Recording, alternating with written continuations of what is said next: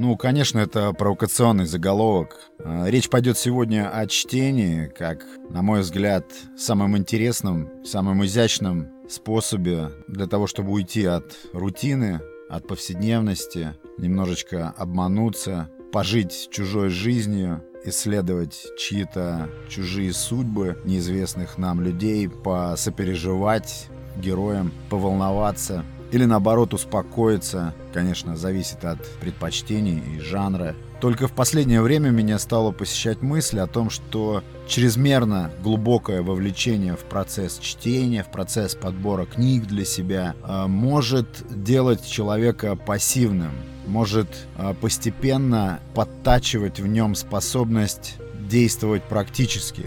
Это как говорят про болельщиков. Говорят, что а, хорошие болельщики, ярые болельщики. Это, скорее всего, люди пассивные, которые способны только переживать за результаты, за положение в турнирной таблице их любимых клубов. И люди эти якобы, я не утверждаю, хотя по наблюдениям это очень похоже на правду, что эти люди а, глубоко пассивные. Все, что им дает эмоцию, это переживание за кого-то. Не знаю, насколько это правда, насколько это жизнеспособная мысль.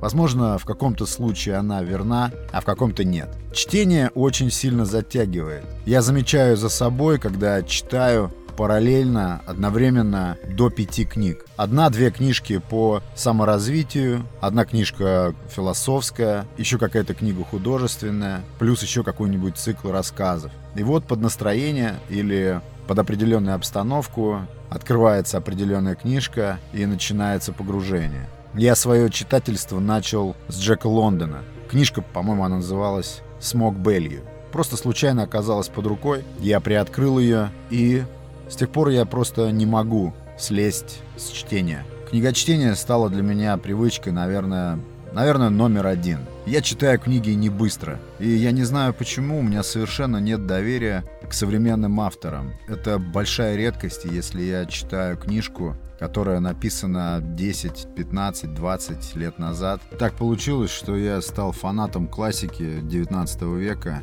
И вот с тех пор, как я начал читать, мне все кажется, что каждая очередная книжка, каждая следующая история что-то раскроет мне окончательно, что-то основательно для меня прояснит. Как будто целью чтения книг является не просто провести время внутри истории, а извлечь из чтения какое-то супер полезное знание, которое облегчит, улучшит мою жизнь или изменит ее полностью. Но с каждой последующей историей, с каждой последующей книжкой этого не происходит. Это просто иллюзия. Книгочтение — это зависимость. Может быть, самое приятное, изящное и полезное но все же зависимость. Иногда, мне кажется, мы прячемся в книжках. Иногда, мне кажется, мы бежим от реальности в эти истории. Иногда я думаю, что происходящее внутри истории, которую я в данный момент читаю, гораздо более важно, чем то, что происходит со мной в реальности.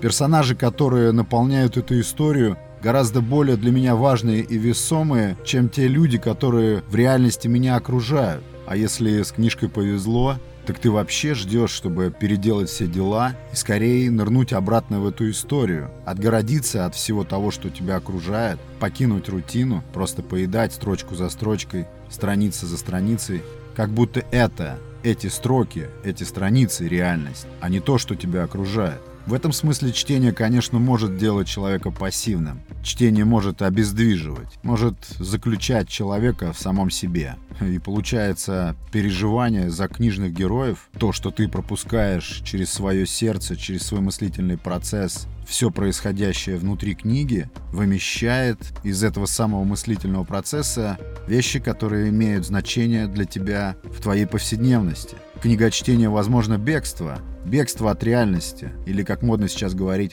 эскапизм. Альтернатива реальности. Вспоминается тот же Джек Лондон. У него там есть герой в рассказе «Время не ждет». Элам Харниш. Человек волевой, человек высокого духа, высокой мощной силы воли. Он там в этом рассказе очень нелестно отзывается о процессе книгочтения. Он якобы не прочитал ни одной книги за всю свою жизнь и не собирается этого делать. Он говорит, кто те люди, которые писали эти книги? Почему я должен их читать? Почему я должен этому верить и уж не дай бог переживать? Этот человек был суровый практик, и ему некогда было теоретизировать, увлекаясь чьими-то философскими размышлениями. Ему это было ни к чему. Я знаю людей вокруг себя, которые вообще не читают литературы, читают только новости. То ли они находят скучным это занятие, может быть, они боятся влияния книг, может быть, это тот же самый эгоизм, как и у этого героя Джека Лондона, который считает, что не существует в мире и не существовало людей,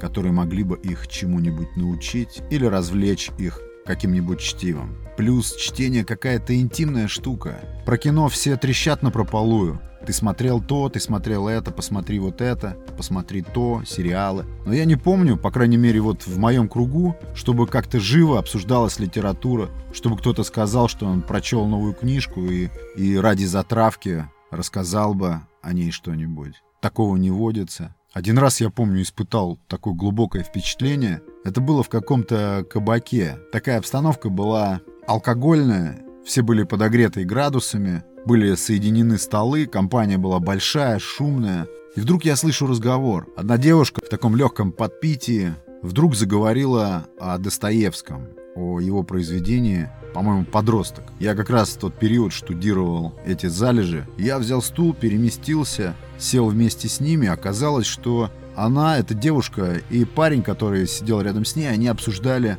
они обсуждали эту повесть «Подросток». А я закончил ее читать недели две назад. Впечатления еще были живые. И я помню, как отодвинули пиво, как вдруг затеялся такой горячий разговор об этой книге. Я помню, как заинтересовались вокруг все, кто слышал это обсуждение. Мы просто сыпали свои мнения, переживания, впечатления по поводу этой интересной, драматичной, трагичной истории Достоевского. Да, я помню, с каким живым интересом Остальные, кто, очевидно, этого не читал, сближались и образовывали круг. На какое-то мгновение мне показалось, что я нахожусь в каком-то литературном кружке. Типа как в школе проводились пушкинские вечера при свечах. Это был очень интересный разговор. Потом стали говорить именно о книгочтении, о том, кто и что вообще читает, кто с чего начал читать, как часто, в электронном ли виде или в бумажном. Спор о том, как лучше читать в бумажном или электронном виде, это вообще целый холивар. Кому-то подавает чувствовать запах книги, кто-то хочет иметь все книги в своем кармане. Тут, слава богу, выбор есть. Отдельная история, конечно, с книгами по саморазвитию. Я думаю, что в скором времени Самой популярной книгой по саморазвитию станет книга «Как перестать читать книги по саморазвитию». И их уж слишком много расплодилось, и три четверти из них совсем пустые. Но, к сожалению, чтобы понять, что они пустые, их нужно тоже прочитать. Но есть и много действенных, это понятно. Но с ними та же картина. Ты читаешь, читаешь, вечно все, что ты ищешь, как заработать кучу денег, как менять свой образ жизни, как добиваться целей. Мы все это жадно читаем, но действовать почему-то не начинаем. Такое же бывает. Большинство книг рассчитано на шоковый эффект. Или, как там еще говорят, эурика-эффект. То есть тот эффект, когда ты читаешь эту книгу и бесконечно говоришь «Да, да, как же точно написано, это все про меня, но все, сейчас я дочитываю эту книгу, и я стану другим, и все, что до этого у меня не получалось, у меня получится, благодаря этой книге. И ты действительно получаешь этот импульс к переменам, но чаще всего импульс этот остается просто импульсом, он гаснет, и ты понимаешь, что не такой уж мудрой была эта теория. Все, что в этой книге было написано, тебе и так было давно известно. И в итоге эта книга тебя так и не побуждает к действию, а наоборот, возможно, делает еще более инертным. И тогда думаешь, надо посмотреть, что там еще есть почитать. Возможно, следующая книга будет той самой, после которой все изменится. И это тоже, возможно, иллюзия. Нет, конечно, книги влияют. Один мой приятель выразил интересную мысль, как раз в споре о полезности книг. Он сказал, что прочитанная книга может влиять на тебя подсознательно. То есть при принятии какого-то решения или при выражении какого-то мнения или при формулировании задачи, эта книга как бы из глубины подсознания каким-то, возможно, незаметным способом влияет на твое решение. При этом ты не отметишь для себя, как именно это влияние происходит. То есть опыт, пережитый тобой в ходе чтения какой-то книги, в ходе постижения какой-то истории, помогает а возможно мешает, во всяком случае влияет на то, как ты думаешь и какие решения принимаешь. Я думаю, что такое может быть. По крайней мере, этого не отследишь. Но что точно могу сказать, читающие люди — это чуть-чуть другие люди. Но важно не заигрываться с этим чрезмерно глубоким погружением в чужие судьбы, в судьбы вымышленных, пусть даже интересных героев. И все равно хорошо, когда, когда мужчина может ощущать себя немного печоренным, этим бесстрашным, временами отморозком, который охотится на медведя в Кавказских горах, потом крадет из аула для себя невесту, влюбив ее в себя. Когда девушка или женщина чувствует себя немного Карениной или хотела бы, мечтала бы испытать то, что испытала Каренина. Не финальную, конечно же, часть ее опыта. Да нет, на самом деле ничего плохого в том, что упарываешься книгочтением. Важно только не терять связь с реальностью и подбирать для себя правильные истории. И если чрезмерное книгочтение это все же некая патология, то одна из лучших. Это был Наухов и 42-й эпизод «Несу подкаст». Пока!